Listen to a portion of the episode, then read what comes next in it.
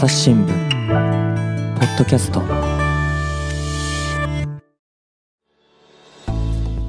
朝日新聞の神田大輔です、えー、今回はですねエルサレム支局長の清宮亮さんと回線をつないでいます。清宮さんよろしくお願いします。よろしくお願いします。今エルサレムですか？あはい今エルサレムからあのつないでいます。なるほどね。でまずはちょっとこちらを聞いていただきたいと思います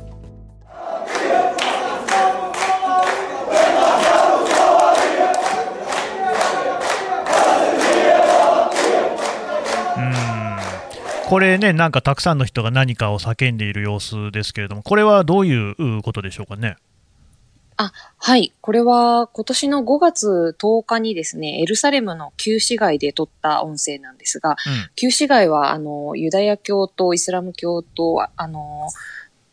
キリスト教の聖地がある場所で、そこのアラブ人、あの、パレスチナ人が使う入り口のところで数十人が集まって、あの、声を上げてるんですけど、うん、まあ、言ってる内容がパレスチナの解放をとか、あの、そのためにガザ、ガザ地区に戦ってほしいとか、うん、ガザ地区のロケットが必要だっていうことを、あの、男性たちが叫んでるんですね。まあ、その頃、エルサレムで、あの、緊張が高まっていて、まあ、反イスラエルのデモがよくあったんですが、その中で、あの、エルサレムだけじゃなくて、パレスチナのガザ地区にも来てくださいと言ってるという、うん、えー、これはね、その頃っていうのは5月の10日っていうことですか？はい。10日頃っていうのは、えー、何が起きてたんでしたっけ？えっ、ー、とですね、10日頃はですね、ちょうど4月の中旬ぐらいから、エルサレムで、えっ、ー、と、かなりえっ、ー、と、イスラエル当局とパレスチナ人の衝突というのが、この旧市街の入り口あたりで、えー、頻繁に起きてまして、うんうん、あの、パレスチナ人のが、その道路を通るところを制限されたりとかですね。うん、あと、そのイスラム教の聖地のところでも、あの、イスラエル当局とパレスチナ人が、まあ、衝突してかなり怪我人が数百人出たり、ということが起きてました。で、さらにこの5月10日の私がこの映像とか、あの、音声を撮った数時間後にですね、その実際にガザ地区からあのロケット弾があのエルサレムに向けて発射されまして、うん、で、イスラエル軍はまあそれへの報復措置として空爆をまあその日の夜のうちに始めました。でちょうどその緊張があのどんどん高まっているあの瞬間のあのことでした。うんこれね、だからまあ聞いている方もご記憶にあると思いますけれども、日本でもね、大きく報道されていましたから、そのイスラエル軍とそのパレスチナ側ですね、えー、ガザ地区にいる武装勢力との間で軍事衝突が起きたっていうのが、これが5月だった、武力衝突だったっていうことですよね。はい、そうです。まさにそれが始まったのがこの5月10日のこ、ねうん、これを今、清宮さんがね、説明をしてくれたところが始まりだったっていうところですね。はい、そうですね。うん、この、えーと、パレスチナ側の勢力ね、これはハマスですよね。はい、そうですね。主にはハマスですね。うん、この、はい。この人たちも、まあ、主にハマスを念頭に置いて、あの、イスラエルとの戦いに、こう、ハマスに入ってきてほしいと、ロケット弾を撃ってほしいという声があって、で、実際にハマスは、エルサレムを守るとか、パレスチナの人々を守ると言って、ロケット弾をあの発射しました。うん、でね、ここらがね、多分その日本の人に分かりにくい部分だと思うんですけど、ハマスっていうのはどういう組織なんですか？あそうですね、そこが、あの大事で、まあ、分かりにくいポイントかなと思うんですけれども、うんうん、ハマス、よく新聞ではあのイスラム組織ハマスと書いてるんですけれども、うん、このガザ地区というあのパレスチナのガザ地区というその地中海沿いのエリアがあるんですけれども、うん、その地区をハマスはあの実効支配しているというんですが、うん、あの、パレスチナのあの政府として国際的に認められているのはハマスではなく、あのパレスチナ自治政府というアッバス議長とかがいる、うん、まあ、穏健派とされる人たちなんですが、それに対してハマスは、まあ、イスラエル国家を認めず、あのー対イスラエルの抵抗運動を続ける存在として、うん、あの、いるんですけれども、もともと1987年のあのイスイスラエルへの抵抗運動の第一次インティファーダの時にできたんですが、まあ、その後、そのインティファーダを主導したりですね、しながら、ただ実際に武力闘争だけでもなくて、選挙にも参加したりしてまして、2006年のパレスチナの議会選挙があった時には、穏健派を破ってハマスがあの勝ったんですね。でその後、まあ、穏健派と対立して、2007年にはガザ地区を、まあ、武力で制圧して、今はガザ地区をを支配しているので、まあ、政府機能も持っているし、ガザ地区でのですね、うん、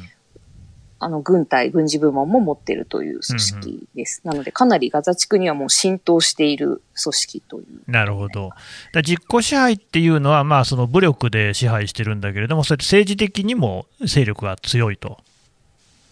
あ、はい、そうですね。政治的にも、あの、そうですね。選挙がもし今年あれば、うん、はい、今年あれば、またおそらく穏健派を破ってまたハマスが勝つんじゃないかと言われていたぐらいですし、うんうん、実際に、あの、保健省とかですね、教育省とかそういう政治組織も持っている。なので、二つそのパレスチナには自治政府とハマスと二つのその顔があるというような状態になってしまっています。うん、で、この自治政府側がその穏健派で、ファタハっていう人たちですね。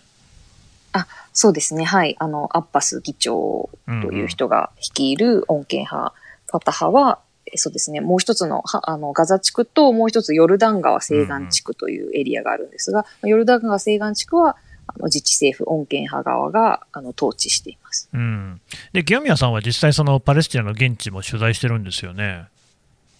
そうですね。はい。エルサレムを拠点にしていて、あの、ヨルダン川西岸地区にはしょっちゅう行きますし、うんうん、あの、ガザ地区にも月に1回ぐらいは、あの、出張で行っています。どうですか？実際にその現地で肌で感じるところとして、ハマスとこのファタハっていうのは、やっぱりハマスの方が人気高いですか？えっ、ー、とですね、結構この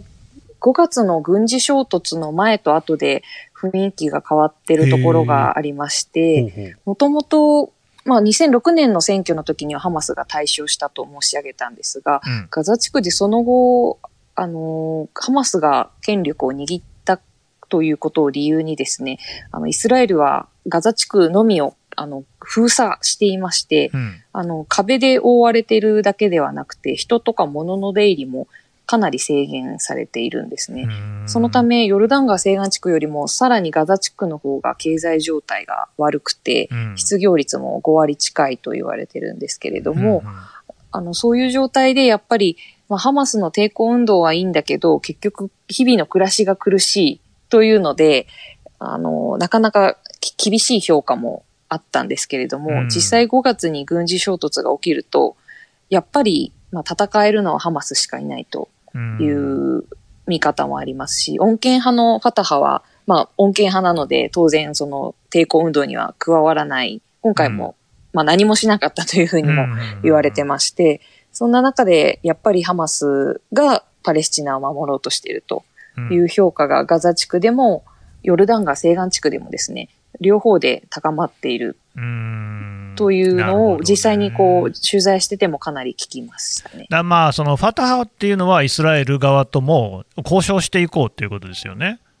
あそうですね。はい。もともと和平交渉になってきていて、うん、まあ、将来、あの、パレスチナの独立国家を作って、まあ、イスラエルと共存を目指すという姿勢で、うんうん、まあ、実際にイスラエルと、あの、治安協力というのもしてまして、うんまあ、そういうところが、まあ、イスラエルと、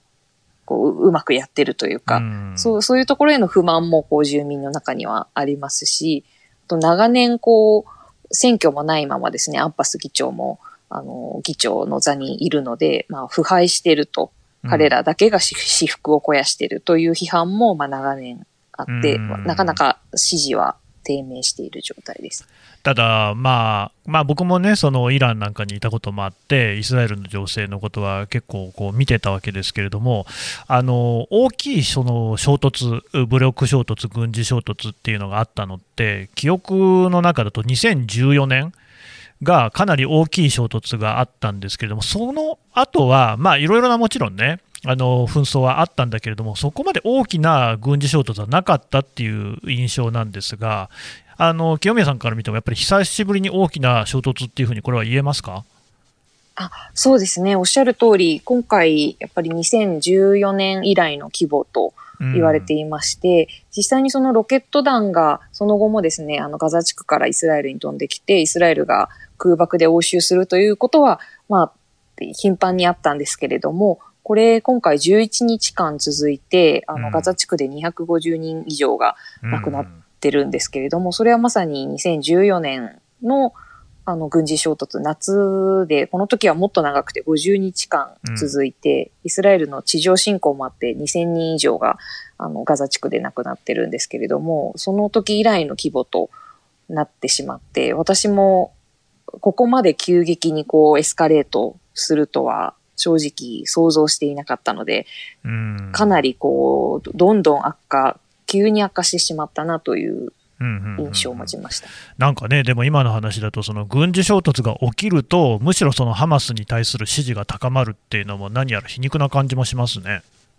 あ本当におっしゃる通りですね、私も取材していて、そこが当初、こう、腑に落ちなくてですね、うん、まあ、実際、こう、まあ、イスラエルの占領下に置かれているという状況があってなんですが、まあ、ハマスは、イスラエルの中でも特に今回エルサレムにロケット弾を発射したんですけれども、うんうん、あの、先ほど申し上げたようにエルサレムは聖地なので、あの、パレスチナ人にとってもイスラエル人にとってもすごく大事な場所なんですけれども、うん、ハマスがロケット弾をエルサレムに発射したのがまさに2014年以来でして、うん、かなり重みが他のイスラエルの場所にロケット弾を発射するのとは違っていまして、ハマスもおそらくイスラエルが強く空爆で報復することは分かってたと思うんですよね。うんうん、なので、まあ、こういうロケット弾の発射があって、これほどエスカレートして、ガザ地区では、まあ、かなり家をなくしたりとか家族をなくしたりという方も多いですし、これだけこう、ガザ地区の市民が苦しめられてるのに、なんでハマスを支持するんだろうというのが、すごく気になってずっと取材をしてたんですが、うんうん、やっぱりこう、空爆がずっと続いてる中で何もしないでこう、待ってられないというか、やっぱりハマスがロケット弾で応戦すると、それをこう支持してしまうという心理があるみたいでしたね。いやその常にこのパレスチナにおける紛争って、その非対称なんですよね、どうやしたってイスラエル軍の方が装備は充実してるから、そのイスラエル、今回だと13人が死亡っていうような数字もあるようですけれども、ガザの方だと250人、で全然その人数がやっぱり違うわけじゃないですか。で、はい、そのやっぱりパレスチナの人たちとしても、イスラエルがそういうふうに強力なこう武装を持っているというのは、当然あの、知り抜いているわけですよね。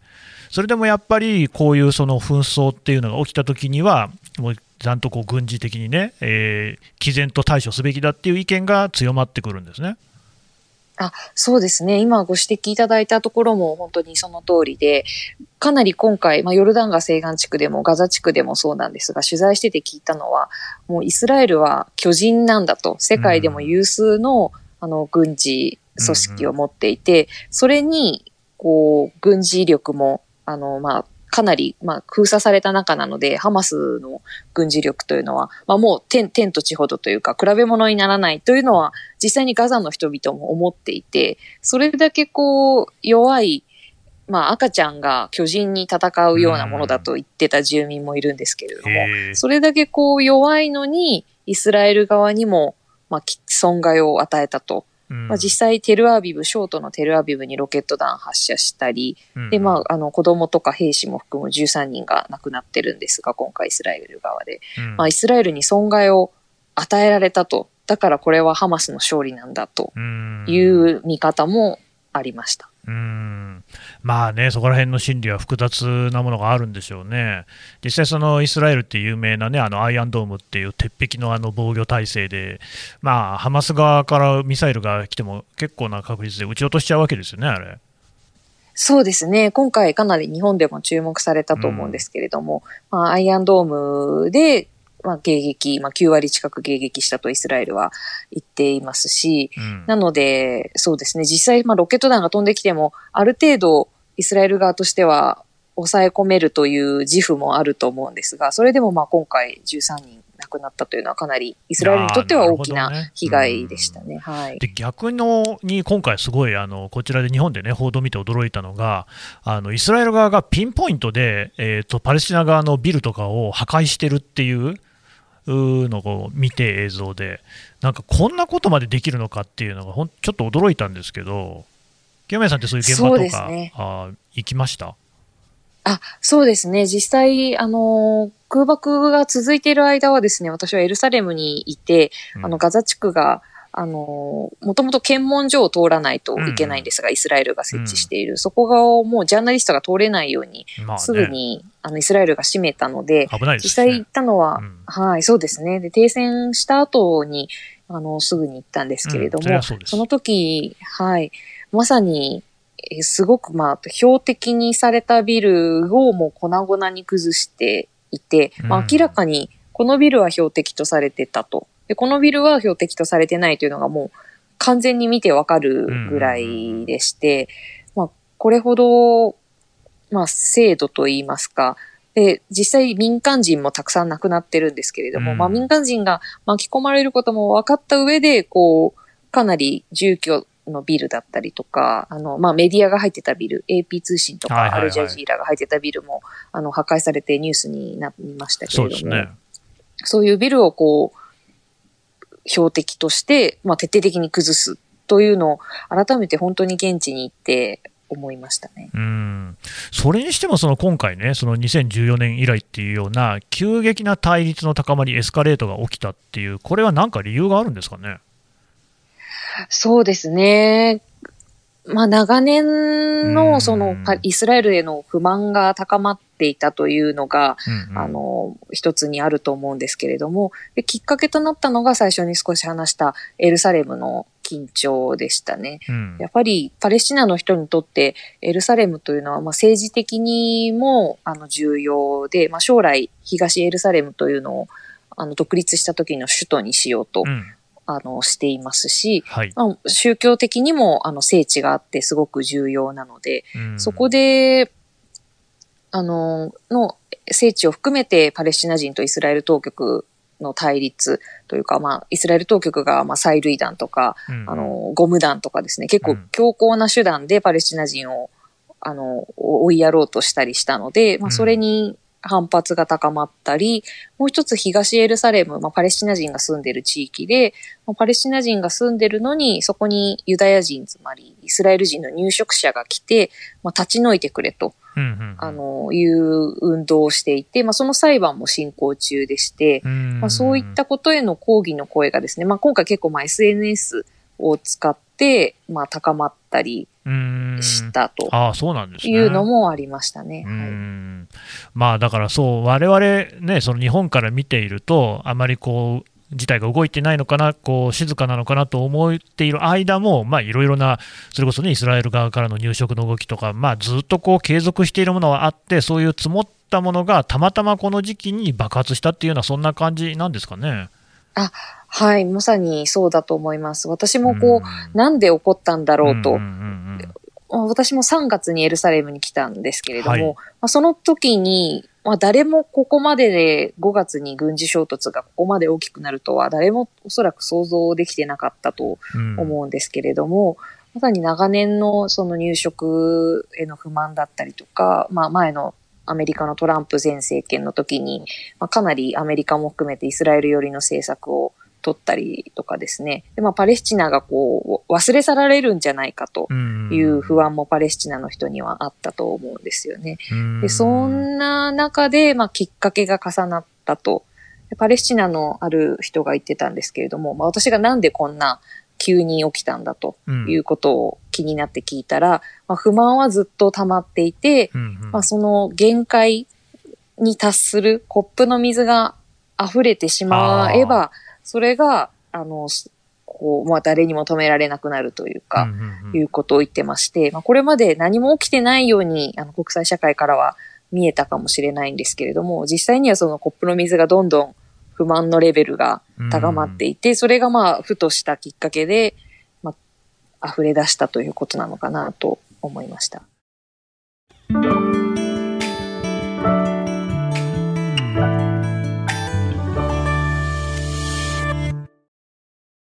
朝日新聞ポッドキャストニュースの現場から。世界有数の海外取材網国内外各地に根を張る記者たちが毎日あなたを現場に連れ出します。音声で予期せぬ話題との出会いを。朝日新聞ポッドキャストニュースの現場から。でさっきね、その実際にガザに入って取材をしたっていう話がありましたけれども、でその建物がね、標的になったものがこう徹底的にね、破壊されていましたよっていう話でしたけれども、実際にその標的となった建物、どういうふうに選ばれていたのかなんていうのは、現地から見えるものありましたか？そうですね。もともとイスラエル軍はですね、あの空爆している間にも積極的に記者会見をオンラインでしたりして、まあ、彼らが強調してたのは、まあ、軍事施設を狙っている、うん、まあ、ハマスの軍事施設を狙っているとかですね、うん、とハマスがあの道路の下に張り巡らしている地下トンネル、はいはい、メトロと呼ばれるんですが、うん、まあ、そこに身を隠したりロケット弾を隠したりしている、それを狙ってるんだということをずっと強調していました。で、実際ガザ地区に行ってみて、あのー、思ったのはですね、まあ、やっぱり住居用のビルとか、難民キャンプの中の住宅が破壊されているとか、うん、まあ、商業ビルが破壊されているとかいうケースが結構ありまして、うん、まあ、イスラエル側はそこはまあハマスの拠点があったとか、ハマスの戦闘員が隠れてたということを言ってるんですけど、住民に聞くと、ここは住民があの、純粋な市民が住む場所だということをみんな言っていまして、うん、まあ地下トンネルなんてこんなとこにはないとみんな言っているので、で結局イスラエルも、まあ、そこにハマスがいた証拠というのは出さないので、うん、そこはもう住民側、ガザ側とは完全にこう意見が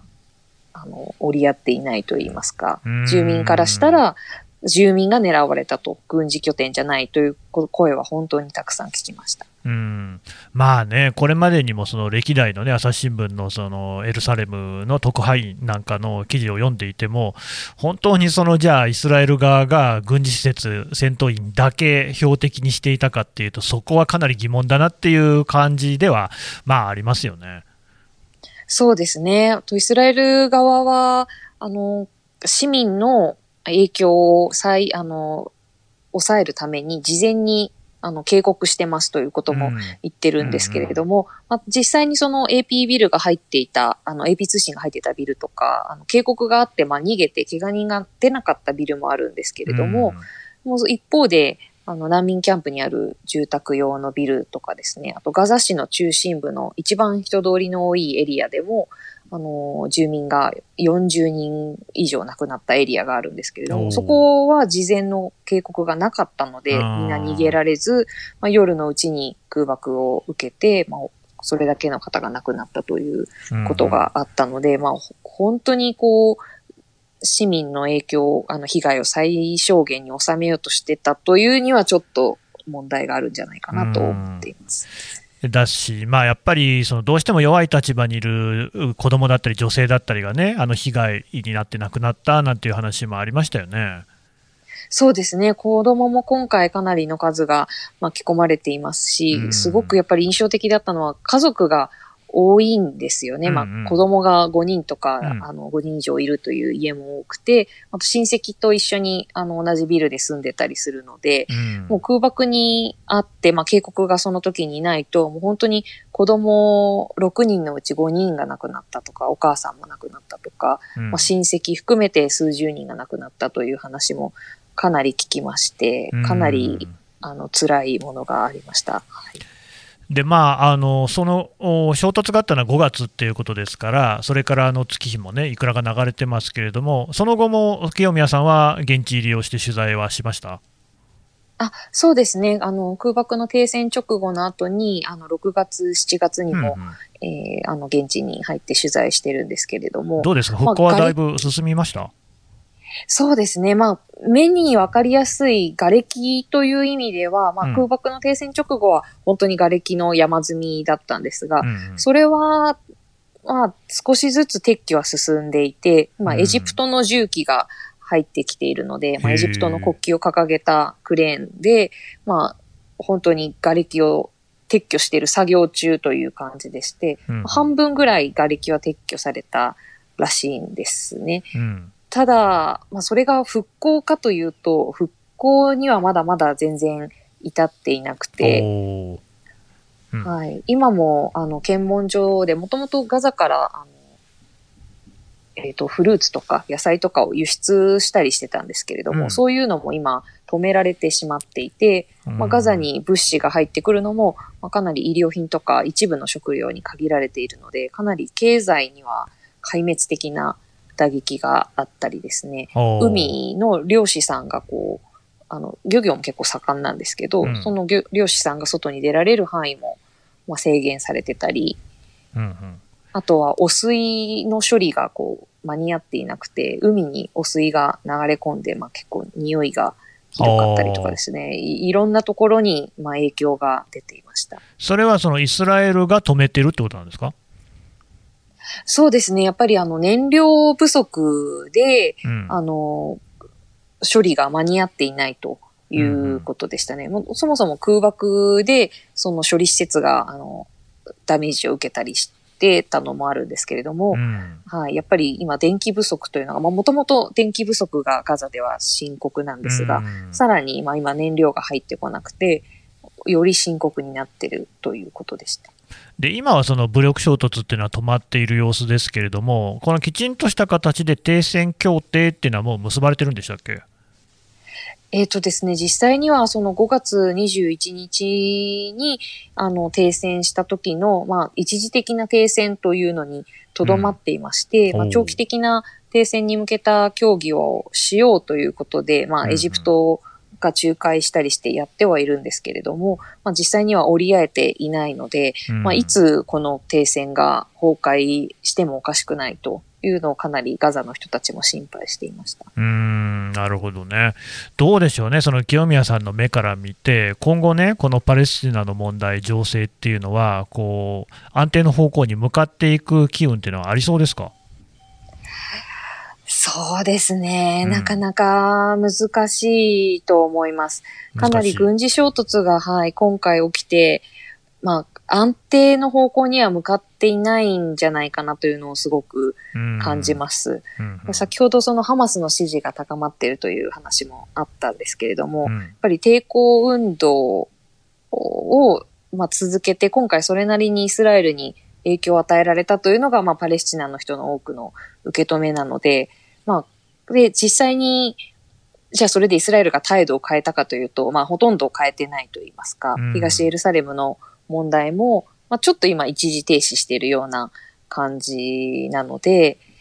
なかなかそうですね、このパレスチナ側の怒りも収まらないし、イスラエル側のそのまあ強硬的な態度も根本は変わっていないので、なかなかその沈静化に向かう道筋はまだ見えてないという印象です。ただなんか私が見ていて、うんと思ったのが、今回、まあ、これもね、ずっと常にウォッチしてるわけでもないんで、あの僕の感想でしかないんですけど、アメリカがちょっとなんか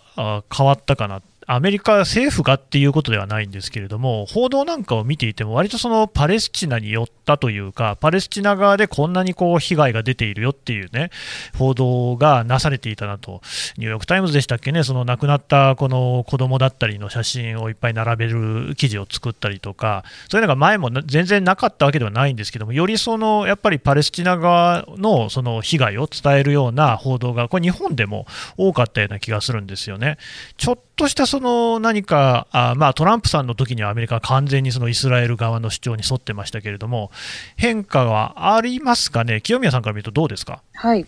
あそうですね。やっぱり、そのアメリカの変化、特にアメリカ社会の変化というのは、あの、まあ、少しパレスチナにとっては明るい話なのかなと思います。実際その今おっしゃっていただいたようにニューヨークタイムズが子供の被害をあの取り上げたりとかですね、あと私も見てすごいなと思ったのが、少し先ほど申し上げたガザ市の中心部で、あの、たくさん市民が亡くなったという問題について、ニューヨークタイムズが調査報道をしていて、まあ、実際イスラエル側が、あの、よく地下トンネルの場所も詳しくはわからないまま、まあ、空爆したし、事前の警告もしてなかったと。で、これは戦争犯罪にも当たるっていう報道をしてまして、まあ、かなり強い、いい、あの、言い方でしたね。でそれはやっぱり今おっしゃっていただいたように、パレスチナの人々の人権も大事だと、自衛権もあるっていう声がアメリカでかなり、まあ民主党の左派とかを中心に広がっているらしいですし、今回結構、あの、まあアメリカもそうですし、ヨーロッパとかカナダとかでも、あの、新パレスチナというか反イスラエルのデモが各地で起こったっていうのもかなり、まあ大きかったかなと思います。まあ、それがじゃあ実際どれほどこうガザの人に直接来るかというと、まあ、そこまでそのアメリカの変化に期待しているという声が大きいわけではないんですけれども、まあ、今回の停戦にあたっても、まあ、バイデンも、まあ、あのタイミングで、まあ、遅かったという見方もありますけど、うん、まあ、まあ、11日間で終わったのは、まあ、バイデン大統領の働きかけがで、まあ、エジプトと協力して仲介して、まあ、停戦したっていうのは、まあ、間違いないですね。うんなるほどね、まあ、そのこの問題というのは、かなりね、もう古くからずっとある話で、要するに十数19世紀の、ね、終わりぐらいからそういうその、まあ、だからユダヤ人がそもそも、ね、あのヨーロッパで迫害されていたっていう歴史であったりとか、それからその、ね、イスラエルのある今、あ場所に戻れないっていうような、ね、問題とか、いろいろな問題があって、まあ、もちろんね、そのナチスによる、ね、虐殺とかもあって、そういうこう歴史のね、深い経緯の中である。で、一方で、もっともっと前からね、それこそ紀元前の昔から、ユダヤ教、キリスト教、イスラム教とね、えー、清美さんがおっしゃった通りで聖地があってっていうようなことで、まあ、なかなかその簡単にね、シンプルにこれが解決だよなんていうことはできないっていうことははっきりしてますよね。やっぱりここは国際社会の働きかけに期待するしかないっていうところですかね。そうですね。あのー、おっしゃる通り、やっぱりそもそもなんでこの衝突が起きたのかというと、そのパレスチナ問題ですよね。そのシオニズム運動と言われますけど、ユダヤ人があの、まあ、祖先の土地だということで、今のパレスチナ、イスラエルの場所に移住してきて、まあ、それで、その過程でパレスチナ難民が生まれて、まあ、その子孫の人たちも、が今、あの、パレスチナ難民として、まあ、ガザ地区だったりとか、ヨルダン川西岸地区にいると。で、まあ、イスラエルの占領を受けてるという、これ、この状態が変わらない限り、やっぱりパレスチナの人からすると、ま、まあ、この現状ねは納得できないというか、そして、あの、和平交渉も進まないイスラエルが、こう、一方的な入植を進めたりしてる中で、そうすると、じゃあ抵抗するしかないという状況になってしまっていますね。やっぱり現地で見てて、まあ、当事者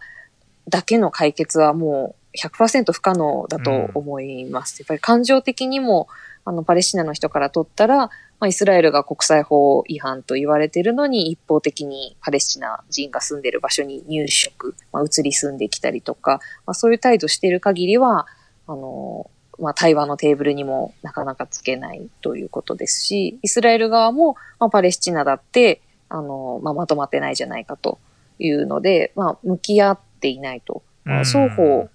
対話のテーブルにつくメリットが今のところないというふうにも見えまして、なので、当然日本も含めて国際社会がちゃんとウォッチしていかないと、なかなかこの状況を抜け出せないんじゃないかなと思います。どうですか、清宮さんはね、普段イスラエル側にいて、そのイスラエルの人たちにとって、トランプさんからバイデンさんに変わったっていうことって、どんなふうに受け止められてるんですかね？そうですね。まあ、直接それであのー、どう生活がすぐ変わるとかではないんですけれども、まあまあね、やっぱり、まあトランプ政権の時は、あの、もう交代しましたけど、ネタニヤフ首相とかなり親密な関係だったんですよね。うん。うん、なので、ただまあ一方でネタニヤフ首相も、まあ12年間連続であの政権にいたんですが、まあかなり人気がなかったというか、熱狂的に支持する人と、まあ、嫌いな人と分かれていたので、まあ、若干その時代はもう、もうようやく終わったのかなというか、いう感じですね。で、まあ、バイデン政権については、あの、まあ、トランプ政権からは、あの、トランプ政権の新イスラエル政策は見直しつつも、ただまあ、それでも、あの、イスラエルの自衛権が大事だっていうことは、この間の軍事衝突でも言っていたので、うん、そこは、まあ見極めているというか、まだまだあの、お互い政権が変わったばっかりなので、ちょっと探り探りなのかなという感じです、ねまあでも、そのネタニヤフさんを見ていても思うし、ハマスを見ていても思うのは、結局、そのイスラエル側にしろ、パレスチナ側にしろ、ともに、その相手に対して強硬に出る方がむしろ支持を集めるっていうようなことが続いているような印象を受けるんですよね。で、そうすると、やっぱりそりゃ、あの武力衝突の恐れっていうのも、いつまでもなくならないよなっていう感じするんですけど、その辺どうでしょう？あはい、本当にそこがすごく本質的なところだなと思ってまして、あの、ネタニヤフ首相も、まあ、パレスチナへの強硬姿勢で知られて、まあ、実際、あの、2012年、2014年、まあ、今年の2021年と軍事衝突が起きていますし、まあ、ネタニヤフさんも手法として、ちょっとトランプ、あの、前大統領に似てるとも言われますけど、まあ、敵を作ると、まあ、パレスチナ、ハマスはテロリストだということとか、まあ、左派、あの、彼はまあ右派と言われるので、左派リベラル派に国を任せたら国が滅びるとか、まあ、アラブ人は危ないとか、そういうその、あとイランは危ないとかですね、うんうん、そういう敵を作ることで自分の支持を固めてきてましたし、はい。でハマス側はハマス側で、まあ、戦争するたびに、あの、ハマスの支持が高まるというのは実際繰り返されていることでして、2014年の後も同じことが言われてたんですよね。こう、軍事衝突であれだけガザに被害が出ても、やっぱりハマス人気が、まあ、その直後は高まるので、ハマスにとっては、まあ、戦闘員への、まあ、もちろんダメージはありますけど、それでも自分たちの存在感を示すには、まあ、武力衝突っていうのがすごく使われてしまっていると。まあ、実際それで被害に遭ってるのはガザの市民だっていう構造が本当に繰り返されてるなと思います。なかなかね、これ難しい問題ですけれども、引き続きね、あの清宮さんもいろいろ危険なことも多いと思うので、安全に気をつけて取材続けてください。どうもありがとうございました。ありがとうございます。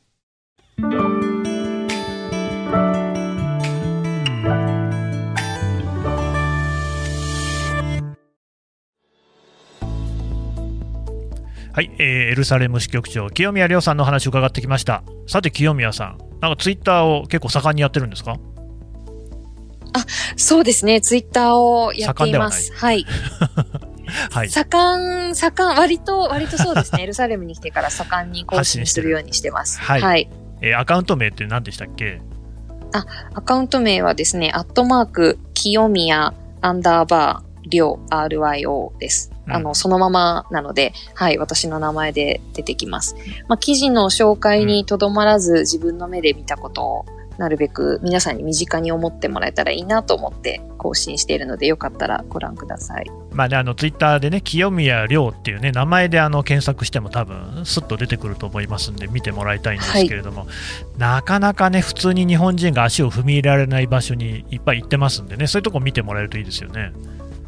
そうですね。はい。なかなかエルサレムに旅行で行ったことある方もいるかもしれないんですが、うん、まあ、特にそうですね、パレスチナ、ガザ地区とかはなかなか行けないので、まあ、自分のそうですね、こういうところもあるんだよっていうのを伝えられたらいいなと思って普段取材しています。はい。えー、ということでね、清宮さんでした。本当にあの気をつけてね、取材続けてくださいね。ありがとうございました。ありがとうございました。朝日新聞ポッドキャスト朝日新聞の神田大輔がお送りしました。それではまたお会いしましょう。この番組へのご意見ご感想をメールで募集しています。ポッドキャストアット朝日ドットコム。podcast アットマーク朝日ドットコムまでメールでお寄せください。ツイッターでも番組情報を随時紹介しています。アットマーク朝日ポッドキャスト。朝日新聞ポッドキャストで検索してみてください。